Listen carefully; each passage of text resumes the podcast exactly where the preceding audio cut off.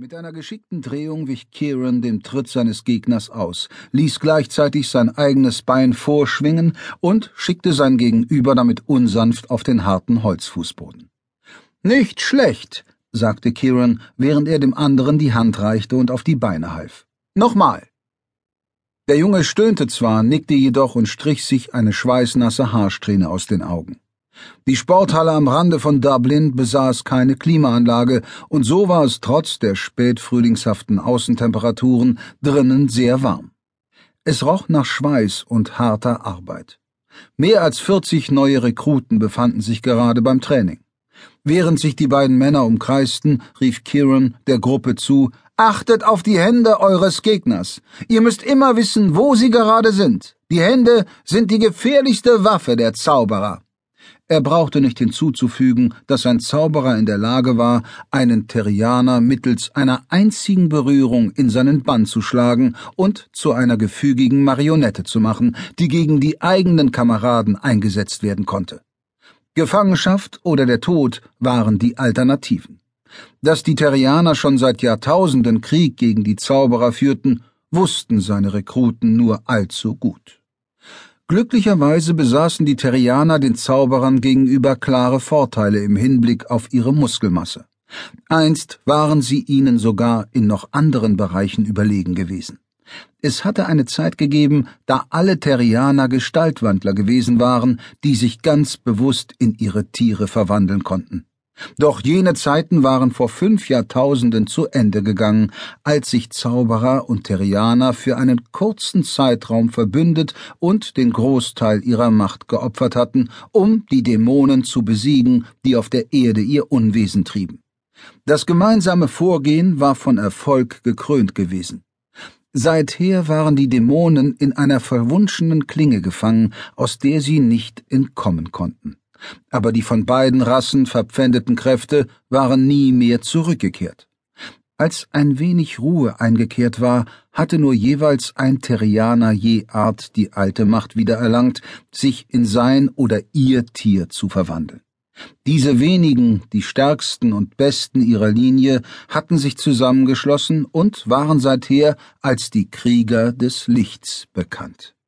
Die übrigen Terrianer, auch Kieran, verwandelten sich nur in ihren Träumen und kämpften auf Menschenart gegen ihre Feinde mit Fäusten und Messern. Sein Gegner stürzte sich erneut auf ihn, vernachlässigte dabei jedoch die eigene Deckung, so dass Kieran ihn leicht über die Schulter werfen konnte. Halt deinen Schwerpunkt tief, Kumpel. Versuch's nochmal. Der Mann sah aus wie dreißig, konnte aber alles von fünfundzwanzig bis tausend oder älter sein, da kein Unsterblicher mehr alterte, sobald er ausgewachsen war. Er krümmte sich einen Moment lang und schnappte nach Luft. Irgendwelche Nachrichten vom neuen Fuchs? Letzten Monat war der Fuchswandler während eines Angriffs der Zauberer ums Leben gekommen. Die Krieger des Lichts waren ein eher verschlossener, wortkarger Haufen, und selten drangen Einzelheiten über sie zur breiten Masse der Terrianer durch. Aus dem Tod des Fuchswandlers war jedoch kein Geheimnis gemacht worden. Wenn ein Krieger starb, ging der Tiergeist auf denjenigen über, der als nächstes an der Reihe war, auf den stärksten Terrianer mit der entsprechenden Gestaltwandler-DNA und zeichnete ihn, so dass er den Platz des toten Gestaltwandlers einnehmen konnte. Es konnte Wochen, ja manchmal Monate dauern, ehe der Geist des Tieres schließlich seine Wahl traf, und in dieser Zeit herrschte in der gesamten Terrianergemeinde immer große Unruhe, da sich jeder fragte, ob er oder sie vielleicht derjenige war. Kieran schüttelte den Kopf. Nein, nichts. Ein Funke Hoffnung tanzte in seiner Brust, weil nicht ausgeschlossen war, dass er derjenige war. Im Gegensatz zu den meisten Terrianern war er sich sicher, dass er die Fuchswandler-DNA in sich trug. Nach 5000 Jahren wussten nur noch die wenigsten Terrianer etwas über ihre Abstammung. Aber Kierans Vater war alt und nur wenige Jahre nach dem großen Opfer geboren worden, und die Mutter seines Vaters war von Geburt an eine Fuchswandlerin gewesen. Beide verfügten über eine ausgeprägte Intuition und wussten Dinge oft, ehe sie geschahen. Kieran hatte diese Gabe in abgeschwächter Form geerbt, wenn auch leider so schwach, dass sie nahezu wertlos war. Im Allgemeinen meldete sich sein Bauchgefühl mit so nebulösen Vorahnungen, dass er auch gleich darauf hätte verzichten können. Sollte der Geist des Tieres ihn für den stärksten und besten aller Träger von Fuchswandler-DNA halten, konnte die Zeichnung diesmal ihn treffen. Eine aufregende Vorstellung, die ihn aber auch mit gemischten Gefühlen erfüllte. Ausgewählt zu werden, stellte eine ungeheure Ehre dar. Und der Gedanke, die Gestalt wandeln zu können wie seine Ahnen, war einfach unvorstellbar. Zugleich war es jedoch eine lebenslange Verpflichtung, wenn man als Krieger des Lichts auserwählt wurde. Weder eine Ablehnung noch eine Rückkehr zum alten Leben kamen hierbei in Betracht. Alle Krieger des Lichts lebten bei der strahlenden, der einen Frau, die von der Göttin gezeichnet wurde, um die Energien der Erde heraufzubeschwören, die für die Kräfte und Fähigkeiten der Krieger unerlässlich waren. Der neue Fuchs würde nach Great Falls, Virginia, umziehen müssen und dort zusammen mit den anderen Gestaltwandlern im Haus der Krieger des Lichts leben. Dann wäre er Teil eines größeren Ganzen, einer der Krieger an vorderster Front, um die Welt vor einer möglichen Rückkehr der Dämonen zu bewahren. Kieran starrte zu den Dachbalken empor, während seine Gedanken den Atlantik überquerten. Würde er sich, wenn er die Wahl hätte und nach reiflicher Überlegung, aus freien Stücken dafür entscheiden, der neue Fuchswandler zu werden? Mit einem leichten Lächeln antwortete er sich selbst mit einem Nicken. Zur Hölle. Ja.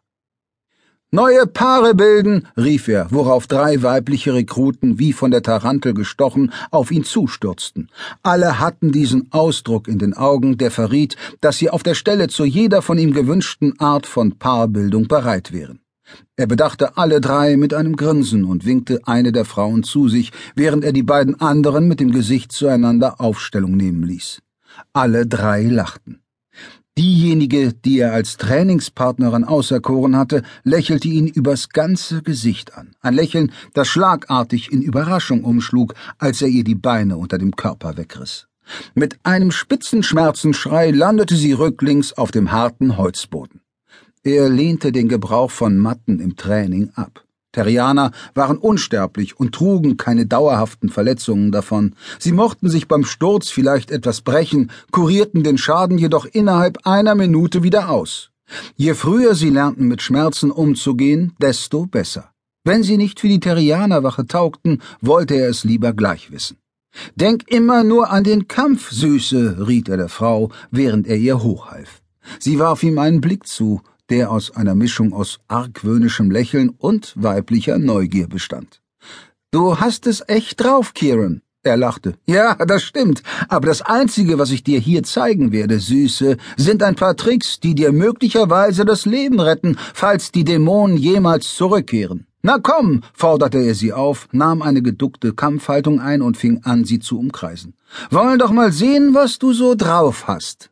Fünfzehn Minuten später gönnte er sich eine Pause und ließ das Training von einem seiner Untergebenen fortführen, während er ein Handtuch nahm und sich den Schweiß von Stirn und Nacken wischte.